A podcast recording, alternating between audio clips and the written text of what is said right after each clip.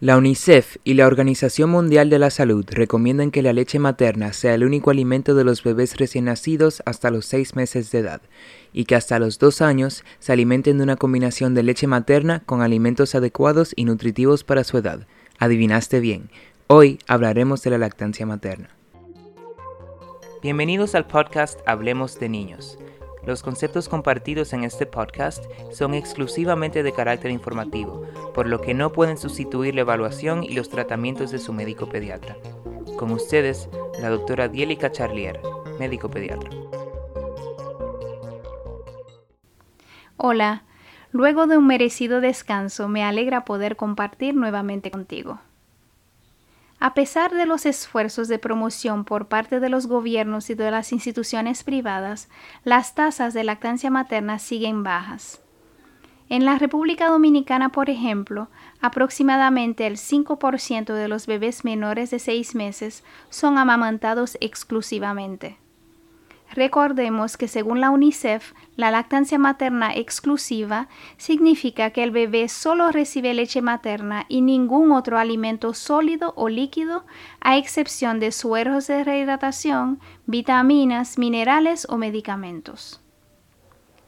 Sabiendo que muy pocos bebés son amamantados, ¿qué podemos hacer para iniciar la lactancia materna desde la primera hora de vida y seguirla hasta los dos años?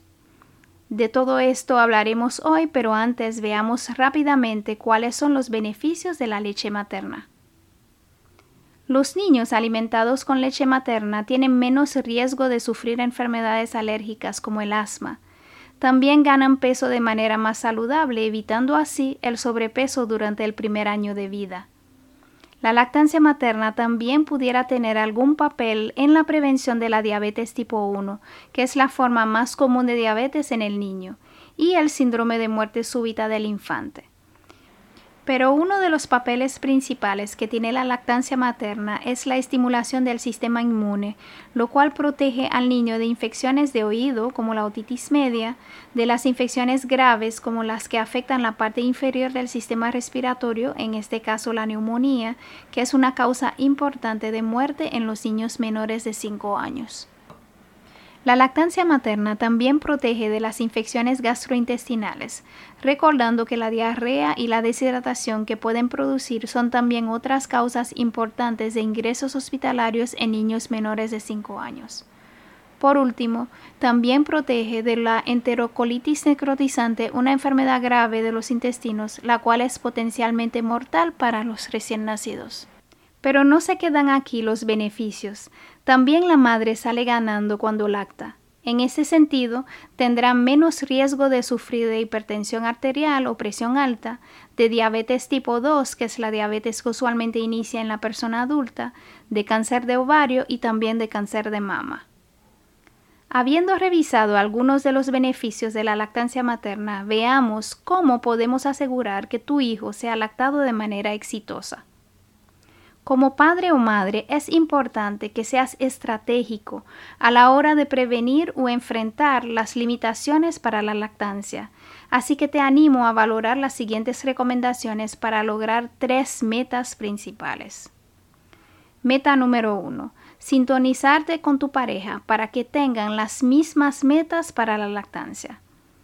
Antes de formar una familia, te recomiendo a ti que piensas tener un hijo, que así como conversas con tu pareja de temas económicos, de la cantidad de niños que quisieras tener, también converses el tema de la lactancia materna para que ambos vayan mentalmente preparados para los sacrificios necesarios para lograrla. En este tema, como en otros, es importante una buena comunicación y tan pronto hayan decidido lo que van a hacer, empezar a preparar el resto de la familia. Meta número 2. Asegurarse de que la lactancia materna inicie en la primera hora de vida del bebé. La madre debe de cuidar su alimentación antes, durante y después del embarazo para proporcionar a su bebé la leche materna que necesita. Además, es importante ir conociendo al pediatra. Lo ideal es consultar con éste mientras todavía te encuentras embarazada, para poder elegir con cautela a quién confiarás a tu hijo. Si tu pediatra y tu ginecólogo son médicos pro lactancia, habrán más posibilidades de que tu recién nacido sea amamantado dentro de la primera hora. También elegir con cautela el hospital o la clínica donde vayas a dar a luz, preferiblemente donde se fomente la lactancia materna dentro de la primera hora de vida, si la condición del niño y de la madre así lo permiten. Meta número 3 apoyo y cuidado para que siga la lactancia materna. Ya la madre y el bebé salieron del hospital. Ahora la meta es lograr la lactancia materna exclusiva hasta los seis meses y que ésta siga hasta los dos años. Para lograr esto necesitamos el apoyo completo de la familia y de la comunidad porque tenemos que recordar algunas cosas. La madre gasta mucha energía para lactar, pero también gasta tiempo, por lo que necesita mucho apoyo estructurado y consistente de sus seres queridos. Una estrategia puede ser que hagan horarios y distribuciones de las tareas del hogar entre los miembros de la familia para aliviar la carga de la madre que lacta. Debe haber una persona responsable de mantener la organización de estas distribuciones y hacer que se cumplan. Mientras menos estrés tenga la madre que lacta, mejor. El tiempo de lactancia debe de ser un tiempo protegido, pero también familiar. No alejar a los niños si quieren estar cerca y aprovechar para enseñarle la importancia de la lactancia materna. Si la madre trabaja, al cumplirse los días reglamentarios de licencia posparto, debe de reintegrarse a su trabajo. En mi caso, esto fue lo más difícil. Mi recomendación es que mientras todavía estás en casa, aproveches para ordeñarte y guardar la mayor cantidad de leche posible. La leche materna se puede guardar hasta un año en el freezer. Te recomiendo que conozcas además tus derechos y veas la ley que protege la lactancia materna y así, con toda la confianza, sigas ordeñándote en el trabajo, haciendo el uso debido del tiempo que por ley a ti te corresponde.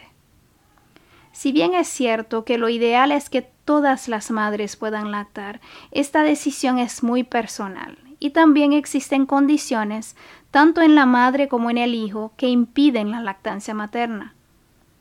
La lactancia materna es un tema amplio y te acabo de dar algunas recomendaciones para lograrla.